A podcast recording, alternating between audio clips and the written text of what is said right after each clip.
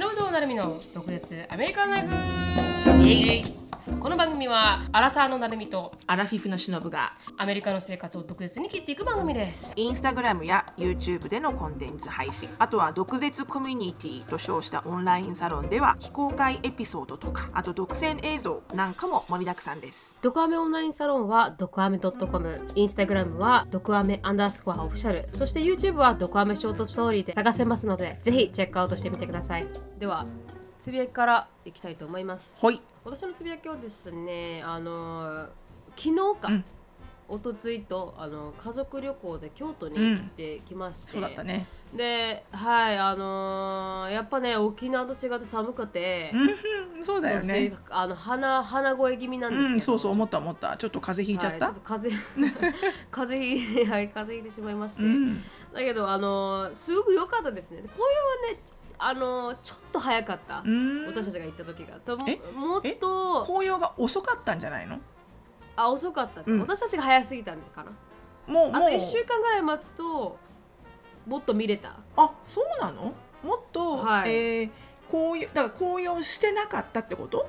まだ。あそうですね。まあしてたんですけど、多分まん綺麗に紅葉するのはあと1週間ぐらい待つとうん東京都は綺麗もっと綺麗だったかもしれない。なるほどなるほど。はい、状態ででまあそれでも初めてジェイコブはあのなんていうんですかチェンジングリーフっていうんですか、うん、うん。あのこう見てすごい興奮してたんですけど、うん。あーすごい綺麗だねってうん言って、でなんかこう最初はもう移動京都の旅ってすごい移動だけで、うん。あの2日潰れたので、うんうんうん。行くだけでもう沖縄からまず京都に行くのに2時間。で京ああ京都はすみません。関空に行くのに2時間、うん。で関空から京都にまた行くバスで2時間なんで。ああそういうふうにしか行けないんだ。そうなんですようん。ね移動だけで1日半分潰れてしまうっていう感じで、で着いて、まあ、その日はもうご飯食べてで次の日に観光して回ってみたいな、宇治に行ったりとか平等院鳳凰堂っていうんですか、うんうんうんうん。10円玉のデザインになった、はいはいはいはい。あのところに行ったりとかして。うん。であのその後に宇治で抹茶を食べて、なあ、はい。抹茶を、うん、抹茶のだ何を食べたの？抹茶のアイスクリームを食べたんですけうど、ん。なんかね、うん。結構あのー映えするアイスクリームでしたよ。だろうね。なんかみ、ううんんなんかこう、まあ、インスタ映えという言葉ができるぐらいに、うん。あのみんなこだわってるんだなと思いましたけど、うんうんうん。こんな感じかな？アイスクリームの上にちょっと待って。いろんなみたらしとか乗ってる見えない、おすごい色映え、うん、はいそうなんですよ綺ねでいろいろモンブラン味とかもあったんですよ。はいそんなの食べて、その後はあの金閣寺に行ってとかっていろいろこう麗でも私がプランしてるわけではないので、なんかすごいあの、うんあの後ろで悠々自適に乗らせていただきまして兄が運転する車の一番後ろで。あレンタカーをしたの？あレンタカー今回はレンタカーをしたみたいです。6人もいるとうん。やっぱりレンタカーで動いた方が楽だと思ったみたいで,、うんでレンタカー借りてくれててでそれでいろいろあのうん。動いたりなんかして、すごくね、あの楽しい機会になりました。初めて家族旅行っていうのに行ったんですよこそりゃそうだよね。う、うん。うん。12年ぶりぐらいに、うん。まあ、兄も入れてで兄の奥さんも入って、私も入ってジェイコブもいてみたいな感じで、あこういうのもなんかこう初めてだなーって。うんうんうん。家族旅行でやっぱいいもんっすよ。本当そうですよね。なんか家族が増えるっていうのは、いろんな意味でなんかこう幸せなことなんだなとは思いまうしたね。ん。本当本当。うん。その分世界も広がるしね。そうなんですよね。だからうんそういう意味ではなんかこうあー興味深いなとは思いました。でもすごいいいあの、うん。トリップでした。うん。楽しった何かをこう記憶に残ったエピソードとかあります？あのー6時半に起きてラーメン食べに行ったんですけど。朝の6時半？朝の6時半みんなで？みんなで。そんな朝早く起きてラーメン食べに行く理由は何なんだろうか？なんかすごい並ぶらしいんですよね。ああえだから並ばないために、並ばないために。朝5時からやってるかなんかで、うんで行ってラーメン食べに行ったんですけどもうすごい並んでたんですよ、寒いのもうすでに、すでに。ずっとある程わー度あるぐらい並ぶらしいんですけどね、うん。30人ぐらい並ぶんですよそこが。うん。名前は少し覚えていないですけどなんか中華そばみたいなのが売られてるところで、なんかそれの並んでるところが一番印象的でしたね。ジェイコブがあの式明けってすごいあの本当に F1 みたいに動くんですよ、さあ早いね。で父,、うん。はい、父がまず5時に起きる人なんでだからうんうんうんもう,、もう全てにおいて F1 みたいに動いてるのを なんかあのすあのファミリーファミリー版のジェイコブがついてい,、くのいけるか不安で、うんそうだよね。エンジンかかるのも時間かかるんで、うん。そういうのがなんかねあのちょっと心配でしたけど、まあ、その朝6時半以外は全部大丈夫でした、うんうんうんうん。朝ちょっと辛かったジェイコブ朝はちょっと辛かったですね。起きるまでに30分ぐらいかかりましたね。だからすごいそうだわな。眠そうな体を引っ張りながらラーメン屋で行って、うん。並んでる時に徐々に徐々に起きていって、うん。そうだよね。そうだわな。そこら辺があな。の、はい、F1 とファミリーカーの違いだなと思いましたけど、うん。まあ、そんな感じであの久しぶりにね家族旅行っていうのをしてうん。楽しかったですね、だから家族が増えるのもいいんだなと思いました。そうなんですよ。やっぱりねそのほらその時その時のジェネレーションジェネレーションでこうできるものってあるからねやっぱりね。小さい時はお父さんとお母さんに連れられていく連れられていくっていう家族旅行スタイルだけどはい。大きくなっていくと今度はそのお父さんお母さんと一緒に企画してうん。一緒にお金出し合って行けるようになるし、うん。ね。まあ、そのうちもっとすると親孝行的にどっかに連れてってあげるようになるんだろうし、確かに。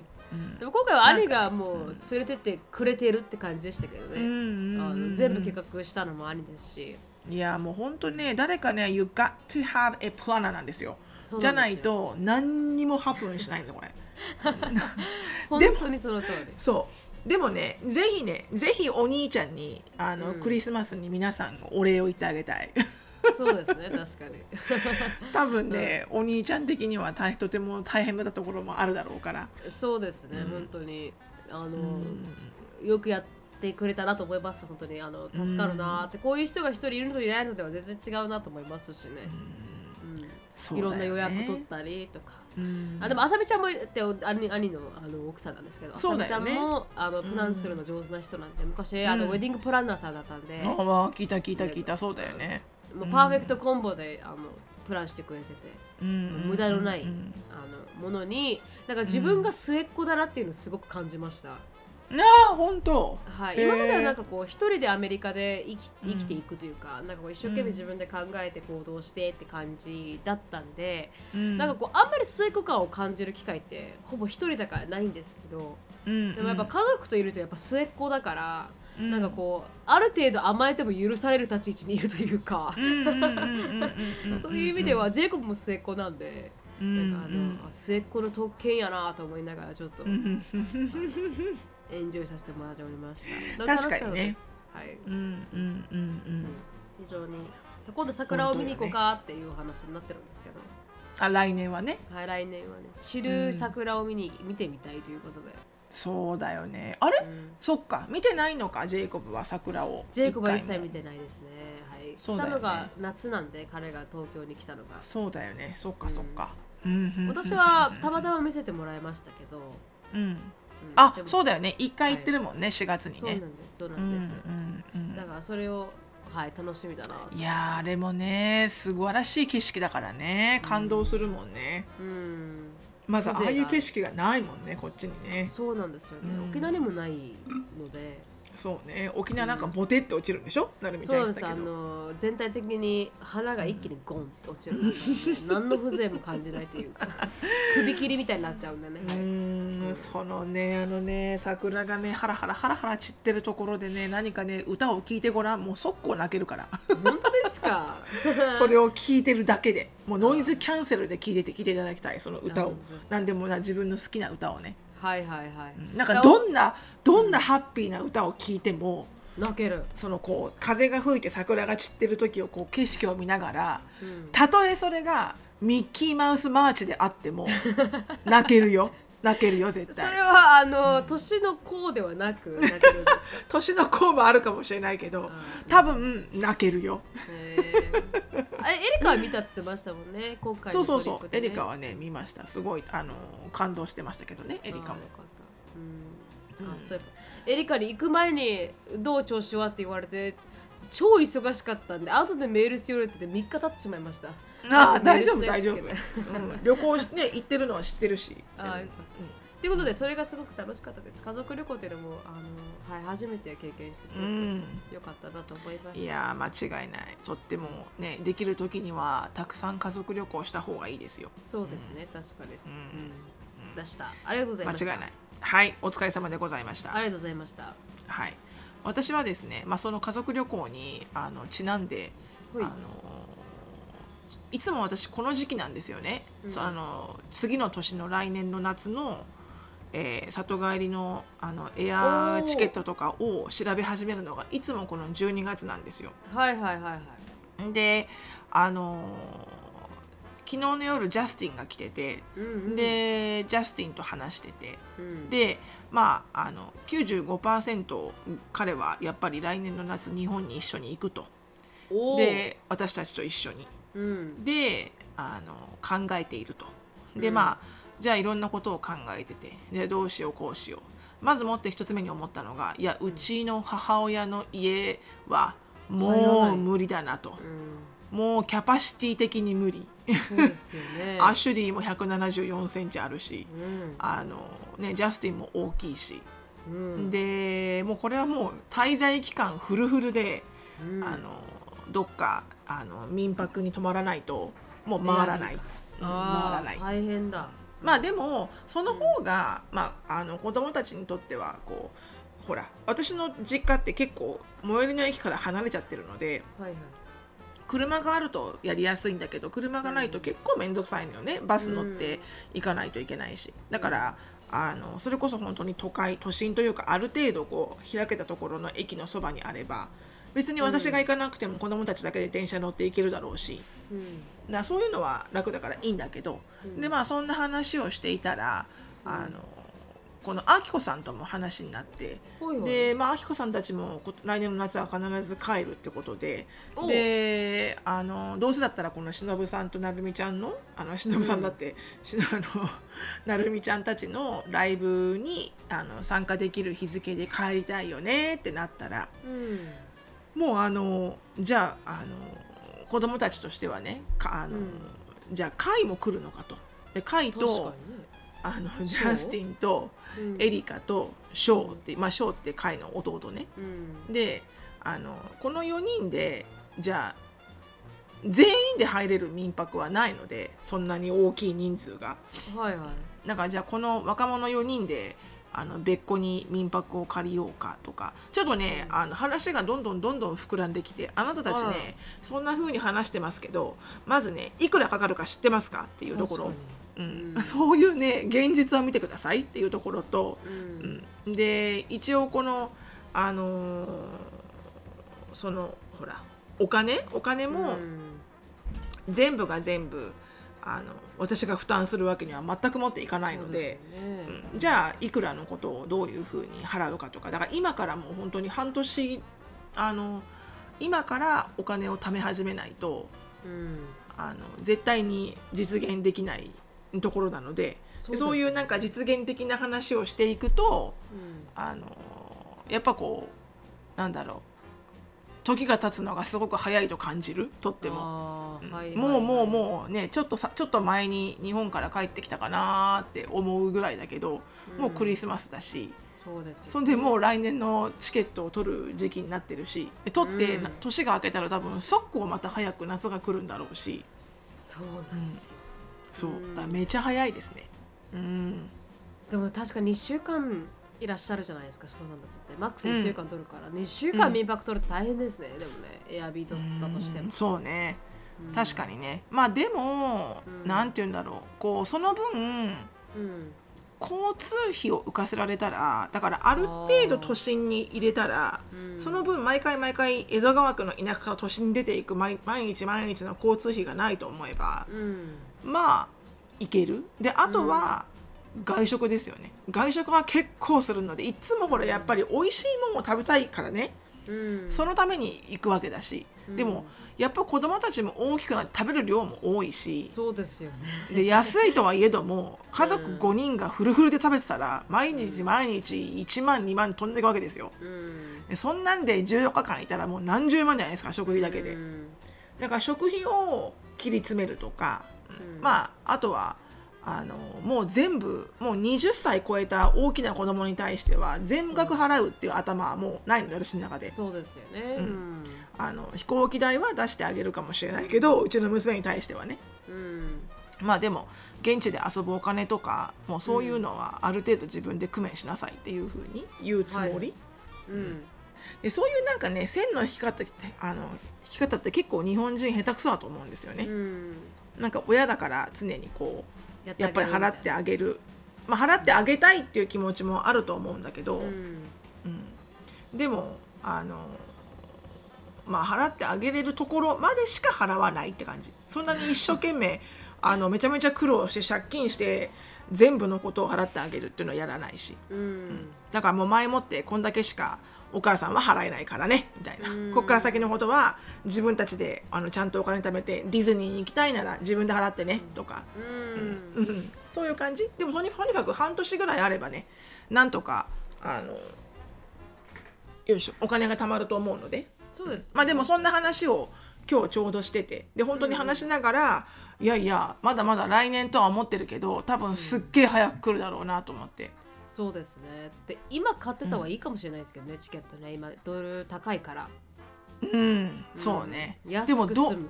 ドルチケットは関係ないよねドルだからドルで買わないといけないああそっか。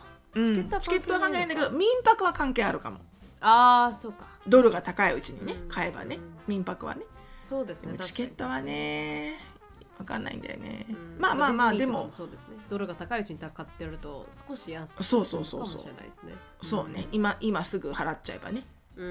うん。でまあね民泊はいつまでにキャンセルすればお金は返ってくるし、まあうんキャンセルはしないつもりだけどね。うん。まあでも本当にこう月日が経つのが早いなーってこう話しながら実感した感じ？すっごく。あっという間に12月ですからね。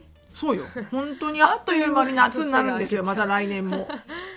年が明けちゃうな。んか早いっすそうそうそうそうそう。ね。本当に早い。めちゃくちゃ早い。本当に。もうびっくりするぐらい早い。そうですね。怖いそう。な。うん。ね。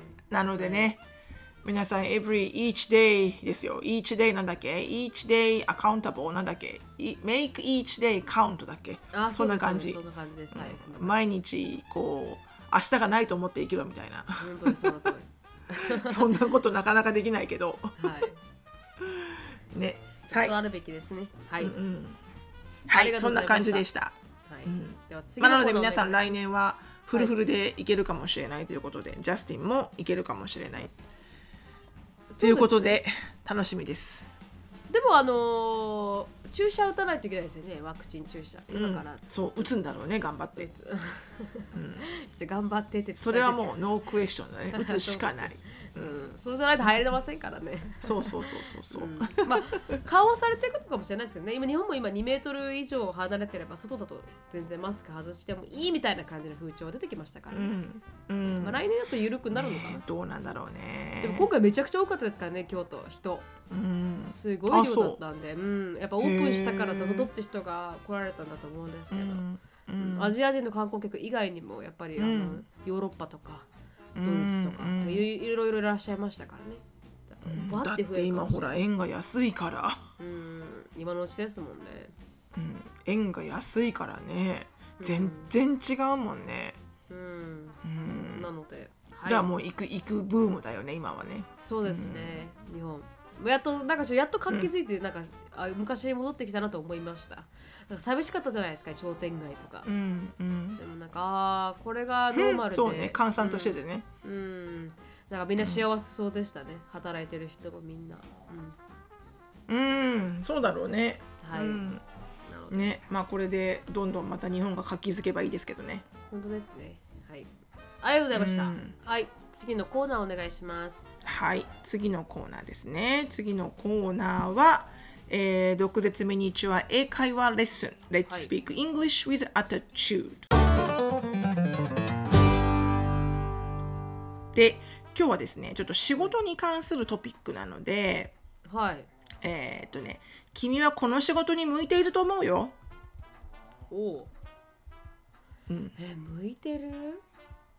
うんなんだろうな、君はこの仕事に向いていると思うなって感じ Good fit for the job? うんうんうんうんうんそれも絶対そういうふうな意味になるよね、はいはいはい。うん。えー You have what it takes ああ、はいはいはいはい。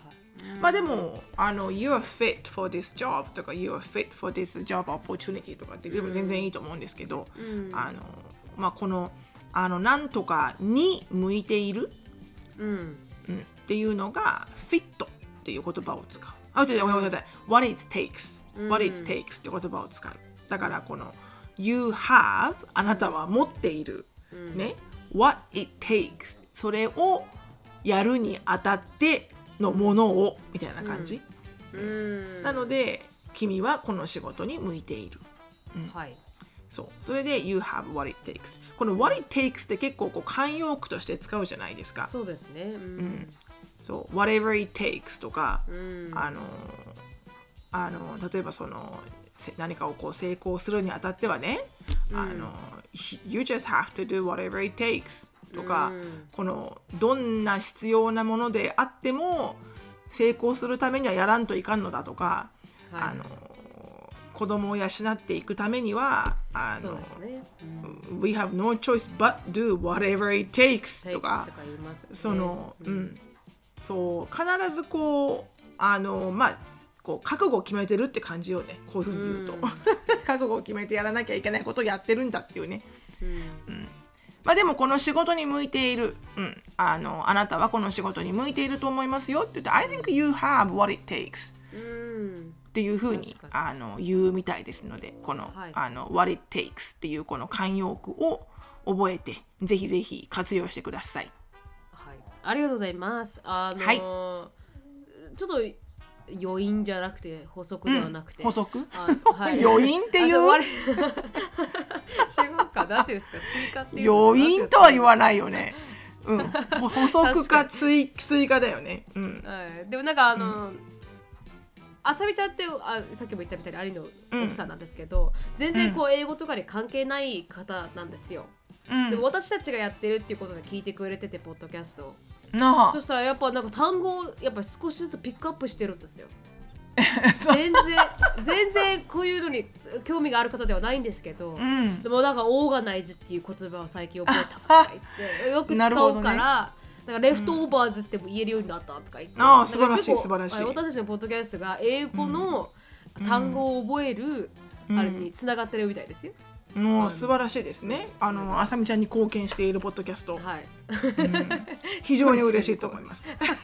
一人でしか貢献してないポッドキャスト。もうあの短期集中型であさみちゃんをあさみちゃんを英語英語脳にしようっていう短期集中型ですよ。待機集中型で、まあだだ誰かが役に立ってるのは嬉しいなと思いました。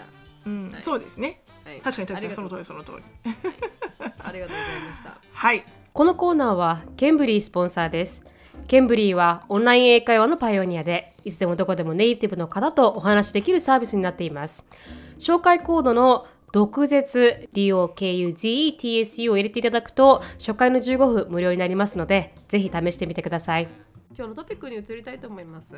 今日のトピックはですね、あのシロさんが持ってきてくれたまああの今アメリカで起こってる大問題というまではいかないですけどちょっとテクノロジカルカンパニー、問題というよりかはまあ、うん。その現状ですよね。そうですね。IT のカンパニーがかなりいろんな勢いすごい勢いで人を、あの解雇して。解雇してるっていう事件についてちょっと触れていこうかなと思います。しのさんが見つけてきた記事があるんですもんね。うん、あるんですけどまずまあ何が起きてるかというと、ん。あのあのテクニカルジョブテックジョブ、まあ、IT ジョブうん。が集中的にあの大きな会社さん、まあ、それこそ Facebook のメタとか Google とか Amazon、Twitter いろんなところがあのものすごい単位でこの IT の人たちを解雇していると。うんでまあ今までねあの IT ブームだったんで、うんあの IT の仕事をやるってことに対して結構こうなんて言うんだろうトレンドだしね。あの絶対需要は消えないし、なんならちょっとあの certificate とか degree 取るとすぐねシックスフィギュアとかに行けちゃうような、うん。あのブリブリなあのバブリーな、バブリーでしたね、うんバブリーなな仕事だったんだけど、ここに来てあのわずか5年であのこのバブルは弾けてしまったんではないかとっていうふうにあのニュースされていて。うん。でまあその人数もすごいんですよね。アマゾンは1万人。で、うん。あのメタフェイスブックのメタは1万1000人。はい。でツイッターが3700、まあ、ストライプってところが1000でウーバーも、えー3000とかだったかな。でまあいろいろとこう、まあ、下の方にいてもグーグルもえっ、と何千人とかっていうレベル。でそのまあグーグルとかそういうフェイスブックとかものすごい人数の規模で言うとね何千人っていうのはちっちゃな割合なのかもしれないけど、うん。でもやっぱり何千人もの人が一気に職を失うわけじゃないですか。うん。だからすごいことだと思うんですよね私は。特にしかもそれがパンデミックまあパンデミックはちょっとあれはこう例えにならないけど、うん。でもこう結構衝衝撃的だったのが私にとってはね、うん。え？なんで？それって安定してるって言われてる職じゃなかったの？っていう感じ、なんでこんななレイオフになってんの？っていう感じだったのね。でよくあのオイルガスであの、うん。ほら石油関係の産業ってそういうボラティリティがすごいからあのブリブリにあの売り上げ盛り上がるとガッツガツ高収入取るんだけど、一気に経済冷めるとどんどんレイオフするから。そういう業界だったらこうなんかリスク高いけどまあハイリスクハイリターンみたいなあのなんだろう認識はあったんだけど IT の仕事、特にこのテックの IT の仕事に関してはそういう認識が私一切なかったの。もうずーっとこれからは安定して高収入な、あのお仕事だと理解してたので、うん。なんかあら？意外になななんでこんなになってんの？っていうのがちょっと不思議だったので、うん。あのまあ私のこのあの低い頭なりのあの検索結果でしかありませんが、なぜあのデジタルデジタル広告じゃなくてあの、えーテックジョブっていうのがここまで、あのカットされてしまったのかっていうその背景は、まあこれも一あの広告とかメディアの意見うん。かもしれませんけどでも全体的に言えるのが、まあ、要は売り上げを失うから解雇するわけですよね。これは間違いない事実じゃないですか。経営者として売り上げが、えー予想に達していない。ないしは、えー売り上げが上がっていないからこそ、どっかあの固定費をカットしないといけない。まあ、それは普通のロジックですよね。じゃあどの売り上げが上がっていないからこうなってるのかっていうとデジタル広告らしいんですよ。うん。でデジタル広告市場。なので要は Facebook でも Twitter でも Google でもあの Amazon はちょっとわからないんだけど、うん。でもいずれにしてもそういうデジタル上でのプラットフォームでの広告代を、うんあのいろんな企業さんはお一生懸命お金を出して自分たちのサービスを、ね、露出するためにやるわけですよね。まあ、YouTube もそうだけどね。うんでそれが要はその出している元になる会社さんがほとんどがだんだんお財布のし紐を締めてきてるんですよねやっぱりこの不況に対して、うん不況とかパンデミックもそうだしロジスティックのこのあのロジスティック云々のこのあのなんつうのどん詰まりもそうだし、うんあの物価交渉のこのインフレもそうだし全部が重なって今こう世界的に、まあ、アメリカはだけど、うんあのあのこのあの何リセッションに向かってるじゃないですか。うんでそれを受けてやっぱ守りに入るわけですよねいろんな企業さんも。うん。だからどこをカットするかってまず広告をカットするわけですよ。うん。広告費用を。うん。うん。であのそれがあったからこそあのまあ Facebook においてはこの時期におそらくこれぐらいのあの売り上げが広告全体から上がっているだろうっていうところが全くもって下回ったらしいんですね。うん。でそれで結局あの想定通りのはあの販売成績になっていないからこそすぐ閉めなきゃいけなくて、うん。でそういうふうにすることでやっぱり Facebook に登録、まあ、メタにメタにこう投資してる株主さんたちも去らないようにうん。やっていかなきゃいけないじゃないですか。うん。ね、で株式株価があのずどんどん下がっちゃうからあの、うん。こういうほらこうなるよって言った、うん。あの成績発表に対してうん。全くもって思いっきり下回っちゃうとうんやっぱりね株主さん的の株主の信頼を失うわけですよね。うんそれを読めなかったのかお前はっていう。うんうん、でまああのーまあ、これが全部の一つのなんだろうこれが全てのこのあの結果を導いたその原因ではないですけど、うんでも大まかそれが一番の原因じゃないかっていうふうに言われていると。うんうん、でこうなってくるとやっぱりこのあの IT 職うん。っていうもの自体があの本当に将来ね大丈夫なのっていうところあるじゃないですか。うん。ね、でアマゾンもあの1万人以上のこの解雇をしたそのあの対象となってるのは特にそのトラックのドライバーさんとかあの倉庫のねウェアハウスのマネジメントとか、そういう人たちではなくて全員あのそのアレクサのなんかこのあのプラットフォームの更新とかそういうなんかこうテクニカル系の仕事をしてる人が全員対象だったらしいんですよ。うん。うん、でもっと言うともっと言うとというかもうこのアーティクルに書いてあったのが、そういうこう今までこう過去4年間、まあ、過去5年間こうもうものすごいあのスピードで成長してきたわけですよね。うん。この Facebook にしても Twitter にしても、うん。あの何にしても Amazon にしても、Uber にしても、うん。要はユーザー数がものすごいうわーって急増するってことはそれを支える元になるシステムとかってものすごい速さで構築改善していかないと間に合わないじゃないですかあのインフレーションが。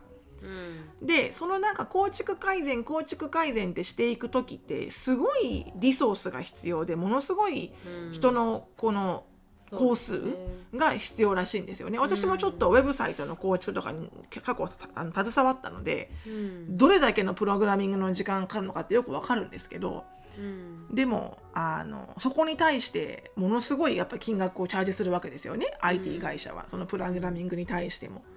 うん。でこのウェブサイトを作るのにこんだけの時間かかるんですか？こんな簡単なウェブサイトで？って思うぐらい、うん。でもやっぱほらそれは裏仕事がわからないあの素人の私がそう思うだけで、うん。でも実際はいろんなものを組み合わせなきゃいけなかったりその広告的にいろんなワードをねキーワードを組み合わせるとかそのキーワードの Google の料金とかも組み合わせるとかもういろんないろんなこう戦略があってのウェブサイトの構築なので、まあ、私にはわからないところでたくさん時間を費やしてる。でもまあポイントとしては、うん。その多分ある程度のところに達したんだと思うんですよ。この、あのいろんなポータルを使う人たちの人数っていうのが、うん。だから5年前は例えば Facebook とかが数千わかんないけど数万人とかだとしたら今はもう何 million とかの世界じゃないですか。使ってる人たちは、でも多分そっから Facebook に関してはユーザー数ってそんなもう上がってないんですよ。過去5年間はもう軒並みにうわーって上がったけど今は多分ちょこちょこちょこちょこちょこちょこって感じ、うん。そうすると結局それを支えてるプラットフォームの改善自体もそこまで昔に比べては頻繁的に更新しなくていいわけじゃないですか。セキュリティとかうん。プログラミングとかもね。で要はこの経済学者の人が言うにはもうこれからはミニマムの改善さミニマムのあの更新作業で終わるぐらいの工数にな落ち着いていると。うん。そうするともう立ち上げからものすごいこう改善改善改善改善ってやってきた人たちうん。がそんなにいらなくなると。うん。うん、でなんならもうがっつりできちゃったものをちょこちょこ改善していくだけなので、あのアウトソースで全然賄うと、うん。うん、っていうところもあるって言われていて。うん。まあいずれにしてもそうそうそう。そうそうそうね。だからいずれにしてもあのこの IT 職のうん。このものすごい単位での解雇うん。っていうのがあのアメリカではすごくセンセーショナルにあの日々ニュースに取り上げられているっていうところと、うん。まあ、私がそれに対してあのちょっとびっくりしたっていうところ、うん。うん、安定しているジョブだと思ってたのにっていうのと、うん。あと今後その広告デジタル広告にまつわる業界っていうのは、あの今後ちょっと分かんないなって思ってるところ。うん。が、なんとなくこうなんとなくこうこれからのなんか違うトレンドに行くうん。なんかこう分岐点みたいなところに今いるんじゃないかなみたいなちょっと感覚があって、なんとなくだけどね。それは私のただの感覚ですけど。うん。うんでもなんかほらパンデミックが全く予想つかなかったようにうん。このわずか5年でこんなに激変するなんてことはおそらくね IT 関連の人また誰かは予想したのかもしれないけど、うん。でもいろんなニュースメディアの人がねサプライジングショッキングって言ってるぐらいだからうん。多分ほとんどの人は予測はしてなかったんだと思うんだよね。うん。うん、確かに。だからなんかこう今後ねどうなっていくんだろうなこのデジタルワールドと思ってて。うん、なくなりはしないと思うんですけどでもやっぱりあもちろん私私が5年、まあ、アメリカにい行ってからこのブームみたいなこの IT ブームって始まったと思うんですよ。私が学生の時に、だからすごかったですよねこのあコンピューターエンジニアリングとかの人気、うん。学部としての人気はもう、あの絶大的なものがあってみんなやっぱそこに、あ degree を取りに行ってましたし、うん。だからトップ3ぐらいに人気があった分野だったんじゃないかなって思いますけどね、だそれがしのさんが言うみたいに確かにフラットになって多分もう伸びなくなってるというか、でそれに対してもう本当にメンテナンスだけしていれば、うん。こもうインスタグラムもそうですし YouTube もそうですけどこれ以上何かになるっていう、まあメタバースとは違いますよね。メタバースは全く違うところに、あの、Facebook はプラットフォームからなんかこう違う世界に行って誰が雇用が必要っていうのでない限り多分うん。携帯は変わらないじゃないですか。YouTube も Instagram も Twitter も。確かに確かに。そうなってくると新しいものを生み出すっていうことがなくなるからそれ以上人が必要なくなるっていうのもメイクセンスだなと思いますし、うんうんうんうん。だからどんどんなんかこう余分なものを削る時になってるんでしょうね。もっとシンプルに。世界全体の何？この断捨離みたいな感じ？そんな感じだと思いますよね。なんかこうちょあれやっぱり人を雇用するってすごい金かかるじゃないですか、うんうん一番ね。自分を雇用して思いましたけどこのうん。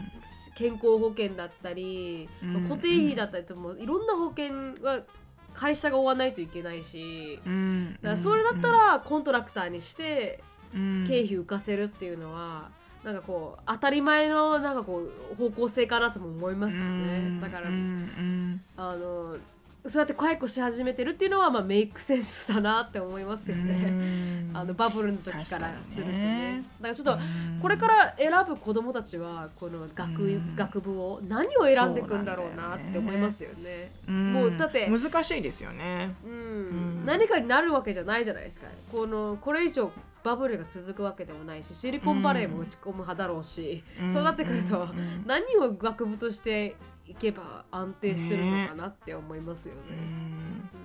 でももう基本的になんかこう基本的にはね自分が好きなことを絶対やるべきだと思うんだけど、うん。でもその好きなことが思いっきり時代に逆らってしまうと、うん。ね、結局お金を稼げないかもしれないじゃないですか。そうなんですよね。そこだけだよねきっとね、うん。きあのあの気をつけなきゃいけないの。だってどこまで好きなことやってたらお金稼げるようにお金は後からついてくるって言うけれども、うん。でもじゃあ今の時代に例えば有線回線のこのジーコジーコを回すで電話機を作るのが好きだって人がいても誰も買わないじゃないですか、うん。やっぱり。うん。だからそういうところなんかもちろんなんかこう自分が大好きなパッションを絶対に貫くべきだと思うんだけど、うん。でも果たしてそこの中で将来を見据えてその中でもなんかどういうものに特化した方がいいのかってこう時代の流れとかを見ないと。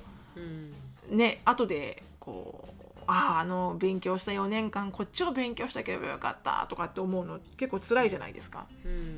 うんでもなんかね。最近テレビ見ててでうん。私 YouTube であのアメリカのニュースもフォローしててでたたまたまテレビ日本のテレビを見てて、うん。であのイーラン・マスクがうん。あの最近、まあ、50%ぐらいあのツイッターの雇用を解雇し,、した後にまた追加でメッセージを、このこみんなに送ってエンプロイーみんなに送ってそれが、あのこれからのあのツイッターはハードコアで extremely ハードコアになるからであと もうすロングタイムあのなんうか働かないといけないですかロングアワーに対応できる人じゃないといけません。であの If you are sure that you want to be a part of the new Twitter, please click yes on that link below って言って、怖っ。これからの、そうなんですよ、これからの Twitter についてくると思ったら yes を下に、あの、リンクの yes を押してくれみたいなメールを、この雇用されてる人に全員に送ってるんですよ。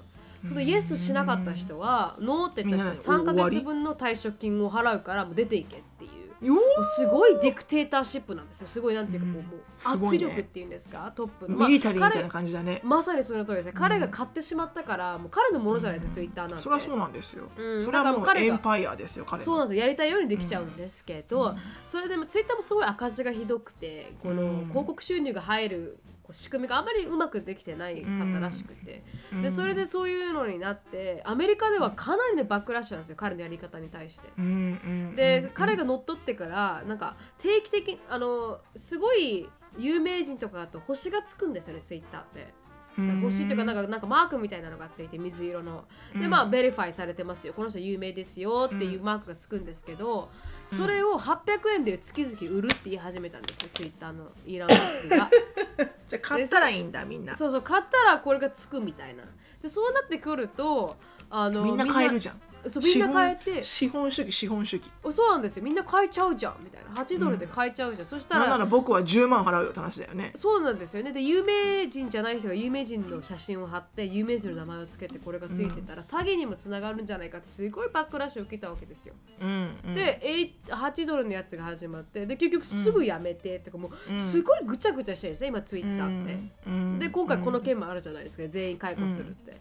だでアメリカでかなりバックラッシュだったんですけど日本で見てみると、なんかすごいいいように取られてるんですよツイッターのこのイーラン・マスクの奇跡みたいな感じへであの宇宙開発に挑戦して彼はネバーギブアップだったみたいな。すごいなんか、うん。彼のマウンタージみたいな感じで日本は、うん。かイーラン・マスクをなんか神かのように称えてるんですよ CM が。あこうニュースがねでそれでなんか街頭インタビューでどうしますか、そういうことを言ってますけどどう思いますか？みたいな。そしたらみんなポジティブなんですよ。イーラン・マスクっていう素晴らしい経営者のもとで働けたら僕はロングアワーでもできますとか言う人がいっぱいいるんですよ。へだからやっぱえ全然この報道によってこのイーラン・マスクの捉えられ方がアメリカだと全然ダメだけど、日本だとすごいなんか英雄のように例えられてるというか、でロングアワーもアメリカだったら、like, fuck that! って感じの考え方なのに、日本だと、こんな彼のもとで働けるんだったら僕はロングアワーでもやりますみたいな、やっぱ日本のメンタリティーがすごくあったりなんかして、なんか興味深かったんですけどね。うん。なんか私も独身でうん。バリバリこう仕事したいわっていうモードの年代だったらうん。やってみたいと思うかもね。どんだけ長い間でもうんうん、その彼のそのポリシーとかをこうリスペクトしてればね。それも一経験じゃん、はいはい。うん、でももう私なんて本当になんかあのワークライフバランスが一番なので、うん。今はね。だから、いやいやいや長時間無理ですって話だけど、うん。うん。でもなんか仕事に没頭できる年齢だったらそんな経験もあってもいいのかなって思うかもしれない、うん。うん。もしかしたら。彼自体がすごい働く人らしくてイーラン・マスクっていう人自体がね、テスラを運営してる時も床で寝てたらしいんですよ家に帰らないで。テスラのフロアで寝てたらしいんですすよごいね。だそれぐらいこの、まあ、仕事に関しては完璧主義者なんで、うん。それをまあ相手にも求めてしまうところがあるんじゃないかっていうのは見解としてあるらしいんですけど、うん。でまあみんながみんな、うんあのか仕事だけのために生きてるわけではないから、その通りその通り、はい。皆さんの価値観があるからね。ただそれを抑圧するのはどうかと思うよね。だ別にさ、うん。なんて言うんだろうな。例えばずーっと今までさ初代からずっとツイッターで働いてる人がいたとしてね、うんすごくロイヤリティがあるんだけどでもなんかそこまでのコミットメントはできないなんて人もいるわけじゃんきっと。そうなんですよそうなんですよ。なんかそういう人にそういうチョイスを与えるのはちょっとアンフェアだなと思うけどね私は、うん。だから結構いろんな今またそのそれもツイッターであの あつぶやかれてるんですけど炎上するわけね。うん、そのなんていうんですかこの人たち。こういうふうにずっと、あのツイッターで働かれててツイッターのステッカーをいっぱい貼ったパソコンを持ってる人も、うんなんかあの I may not- be exceptional ってね。うん、but gosh darn it, I'm just not hardcore. Hardcore ってねハードコアに働けないからやめてこんなにツイッターのことが大好きなのに、やめねていかれるっていうファンの人それも悲しいようね。ん、いらっしゃるっていうね。うんだからまあトップが変われば会社の雰囲気も変わるみたいに、うん今いろんなテクノロジカルなカンパニーでもうんいろいろ大変そうだなと思いますけどね。なんかそこってさすっごい難しいよね。う。ん。なんか会社ってそういう伝統とかさそのうん。会社のそのカルチャーとかってすっごい大切じゃん、まあ、だからこそトップが変わると変わっちゃうんだと思うんだけどうん。でもなんかまあもちろんさ有能な人とかそれで残ってくれる人に高高収入を上げてね、うん。それでけ経済ってビジネスって回していけばいいのかもしれないけど、うん。なんかこうやっぱ資本主義ってうんうん。このなんなんて言うんだろうな。なんかお金がまあまあお金が全てなのかな。でも日本では考えられなくないですか？この雇用の解雇の仕方って。なあこのややり方はやねこんなことできないんじゃないのかな、うん。なかなか許される社会っていうかアメリカっていう社会は。だからなんかこうできる人だはいどこまでも報酬を得て、できない人はもうすぐ解雇されるっていうのの典型的な例というか、多分 Google とかそう Facebook とか Twitter に入れる人ってもうすでにできる人のはずじゃないですか、そういうトップクラスの会社に入る人たちって。うん。あ止まっちゃったかうん。なそれでもってで、うん。それでも解雇されるって。うん。大丈夫です。あのそれでも解雇されるってすごいことですよね、トップの中のトップしか生き残れない世界っていうのは IT はどんどんね厳しくなっていくんでしょううーんなんかね難しいよね。なんか IT の中にいるスタッフさんっていうかその IT の仕事をしてる人がね、あの何が一番嫌だって聞いたら昔ちょっと昔だけどね。ちょっと昔だけど何が一番嫌だって聞いたら同僚なのに同じ会社の中にいる同じプロジェクトに携わってる同僚なのに、やっぱりこう誰が何を知ってるかっていうのをが自分のバリューになるから例えば1個のトラブルシューティングをあれ？うん。これってさこうだったっけ？っていうことを聞いても誰も教えてくれないらしいのね。それはえー。自分が知ってる自分の価値だから。えうん。お前こんなのもフィギュアアウトできないの？じゃあトゥーバッだねみたいな。でもそれってさ会社にとっては良くないじゃん？確かにうん、でもそういうなんかこう雰囲気っていうかその文化があるんだって。なんか「I won't tell you what I know」みたいな、えー殺伐としてますうね、ん、それって悲しくない、悲しいです。うん、なんかえちょっとこう自分で調べるしかないとか自分でもう一回勉強し直すしかないとかなんかこうそういう文化があるみたいだよ。ーうーん。だからそういうとこで働けない、確かにね。嫌ですね。なんか何のカルチャーもクソもないようなところで働いたら何のために仕事してるんだろうと思いますよ、ねえ。私もそういうのは嫌だわ。会社の会社が好きで働いてたとしても、うん。えその意見ってお前全然会社のためになってないじゃんっていうことをさらっと言うやつがうん隣にとかにいると、もうその段階でなんかこの会社に属するっていうところの幸せ感がなくなるね完璧に。うん。うん。そうですね。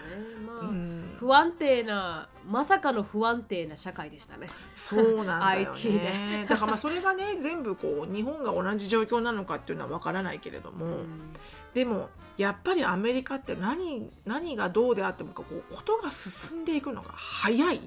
雇用するのも早いし、うん。解雇するのも早いしこんな風にイーロンさんがやるのも早いし、もう本当になんかアメリカって昔言ってた私の仲良くしていただいてるもう70になるんじゃないかっていうこの会計士のおばさんがいるんだけど、うん。その彼女に私がまだ26歳とかの時にアメリカに来た時に前のね前の会社のベンチャー企業を立ち上げるのでアメリカで。それでその26歳の右も横もわからない私がその会計士のおばちゃんに、うん。あのコーポレーション立てるのをちょっと手伝っていただけませんかっていう相談した時に雑談になって、うん。であの、まあなね、長くねアメリカにいらっしゃる先輩だから、アメリカってどこ何がやっぱりアメリカってあのアメリカンドリームであのワクワクする国ですか？こんなに長く住んでて。って言った時に、うん。彼女がうんあそのその時でも彼女は20年以上アメリカにいるわけですよね、はいはい。私なんてまだ来たばっかだから。うん。そしたら「そうねしのぶさんあのアメリカは自分が強い立場でいる時にはすごくいい」と。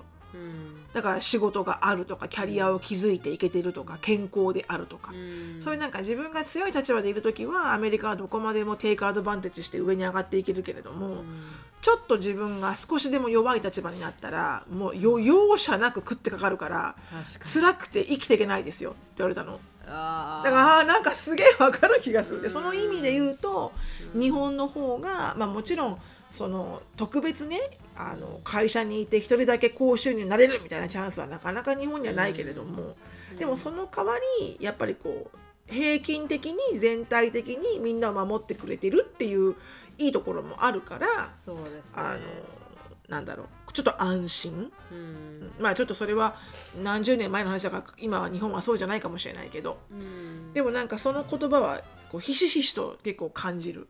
そうですね。な一気に解雇されるわけじゃないですからね日本はね。こうイーラン・マスクみたいな感じでね。なん。かそう思うと確かに彼女が言ってるのはかなり正論だなと思いますけどね。ね。うん。ほん。と。うん。まあねちょっとセンセーショナルなお話の共有でした今日は。ありがとうございましたすごく興味深かったです。はい。はい。まあ、もしあのこの聞いてらっしゃる方の中に IT 私は IT ですという方がいらっしゃったら、うん。ぜひこの自分が置かれている環境をあの共有いただきますとはい。あのとってもこうなんでしょうね。こうインデプスな話が聞けて楽しいですけど、うん。興味深いです。そうですね。よろしくお願いします。はい。はい、では今日の質問に行きたいと思います。はい。あー今日の質問はですね、あの千里さんという方からいただきました。はい。で、まあ彼女は日本の大学院生ドクターとして、あの留学室には留学生がいるということでね、で私たちの、聞いてくれてます。ポッドキャストアワーももちろん投稿投票させていただきます。おおありがとうございます。ありがとうございます。あのポッドキャストアワーやっておりますので、ぜひ投票よろしくお願いします。はい、では、私には付き合って2年目、7年、7歳年上の彼氏がいるんですが、一緒にテレビでイタリア特集を見ていたときに、いつかイタリアに行こうよと誘ったところ、千里が一人前になってからねと言われました。はい、私は国の研究機関から給付金の奨学金を配給されており、さらに授業料が90%免除されるプログラムにも入っております。まあ立派な。はい、親親からの仕送りをもらうことなく学費、一人暮らしの生活費、健康保険料すべて自分で払っています、マスターコースまでは親のまあ、扶養に入っていましたがようやく金銭面的に親に頼らずに生活でできるようになった時一人前になったなと思ったので、一人前ではないと言われたことがショックでしただそれは何？彼に言われたの？彼に言われたんです、はい、7歳上の彼に言われたということ。なるほどなるほど。でなぜ私が一人前ではないかと聞くと学生だからとのこと。私は学生だけど金銭的に自立して貯金もしているし社会人である彼のお兄さんは30代半ばでまだ親に携帯代を払ってもらっているじゃないかと。What the fuck とその時はイライラしましたそがの通りでございます。そのその言ってあれ。言ってあれ確かに、うんお金があるのに身分の違いが原因で彼氏と旅行ができないなんて江戸時代を生きているのか。全くだ。それともうちはヨーロッパの貴族か。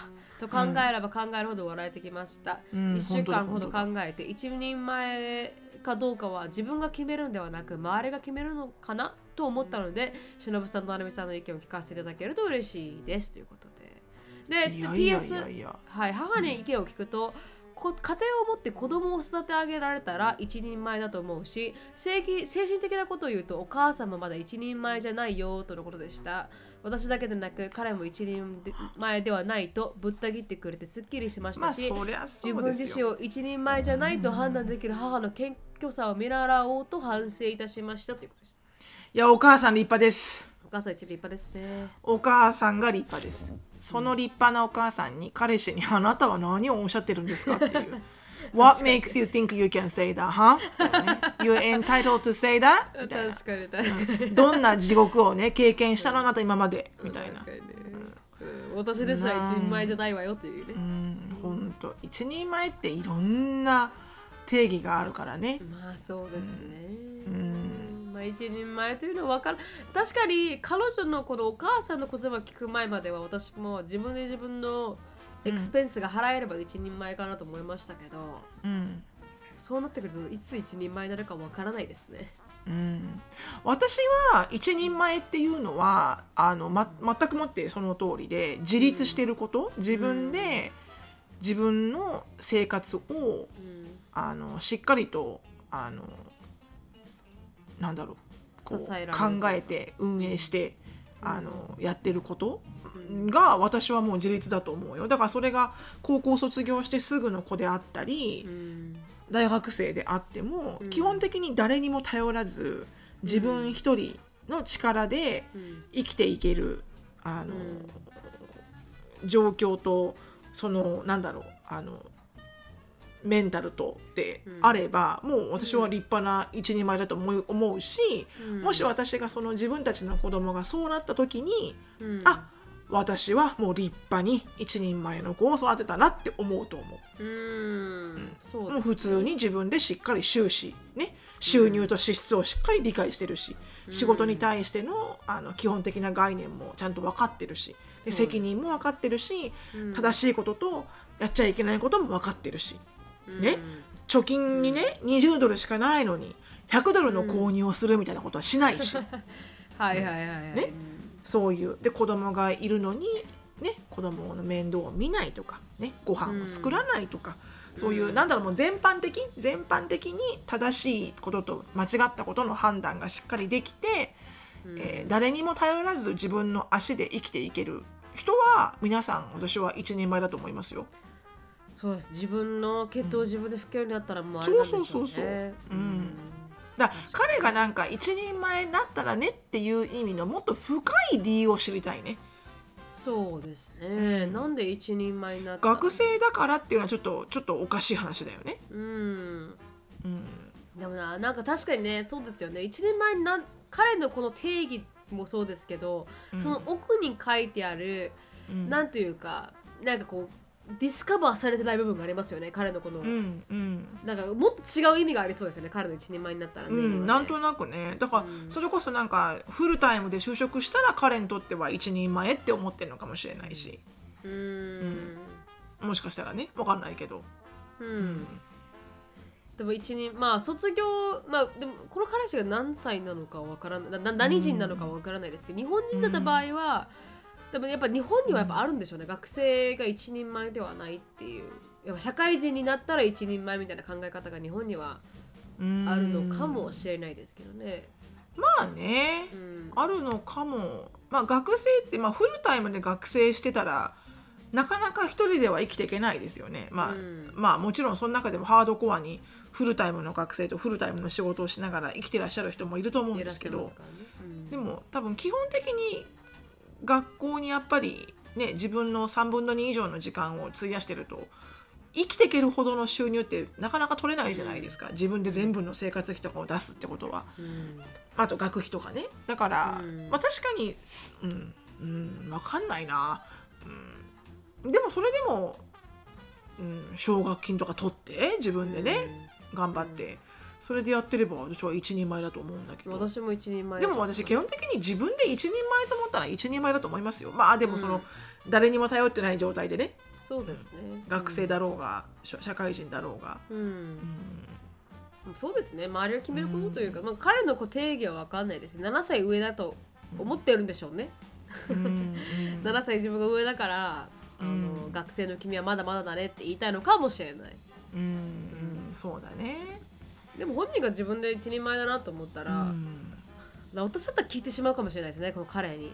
まあ、めちゃめちゃ聞きますね私ね「悪い民売だ」っていう、うん。ちょっと結構まあ威圧的に言うかもかなりしれない、、うん。うん。うん。うん私そんなことことってねうん。まあその二十何歳の時に言われたらうん。ああそうなの？ってこうモヤモヤぐらいで終わるかもしれないけど。確かに私アラサーだったわ。30代になってしまった。荒さなったからそうそう。あそう聞いて、うん。は？聞いてはかもしれないから荒さのなるみはそう思うね。あーそう思うかもしれない、うん。そう。もうあのアラフィフの私は Let's define with that、okay?